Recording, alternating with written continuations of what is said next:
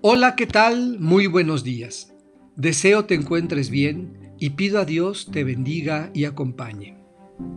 Hoy, miércoles 5 de julio, escucharemos nuevamente al evangelista Mateo, en el capítulo 8, los versículos 28 a 34. Del Evangelio según San Mateo. En aquel tiempo, cuando Jesús desembarcó en la otra orilla del lago, en tierra de los Gadarenos, dos endemoniados salieron de entre los sepulcros y fueron a su encuentro. Eran tan feroces que nadie se atrevía a pasar por aquel camino. Los endemoniados le gritaron a Jesús, ¿Qué quieres de nosotros, Hijo de Dios? ¿Acaso has venido hasta aquí para atormentarnos antes del tiempo señalado?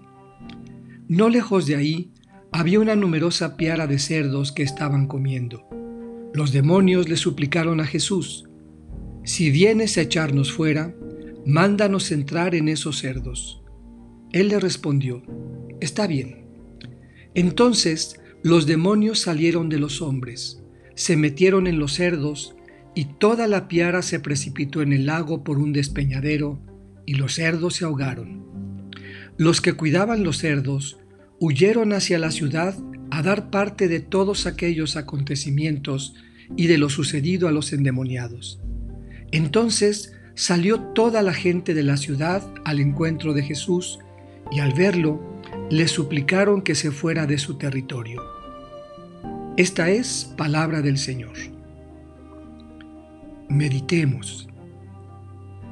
¿Qué quieres de nosotros?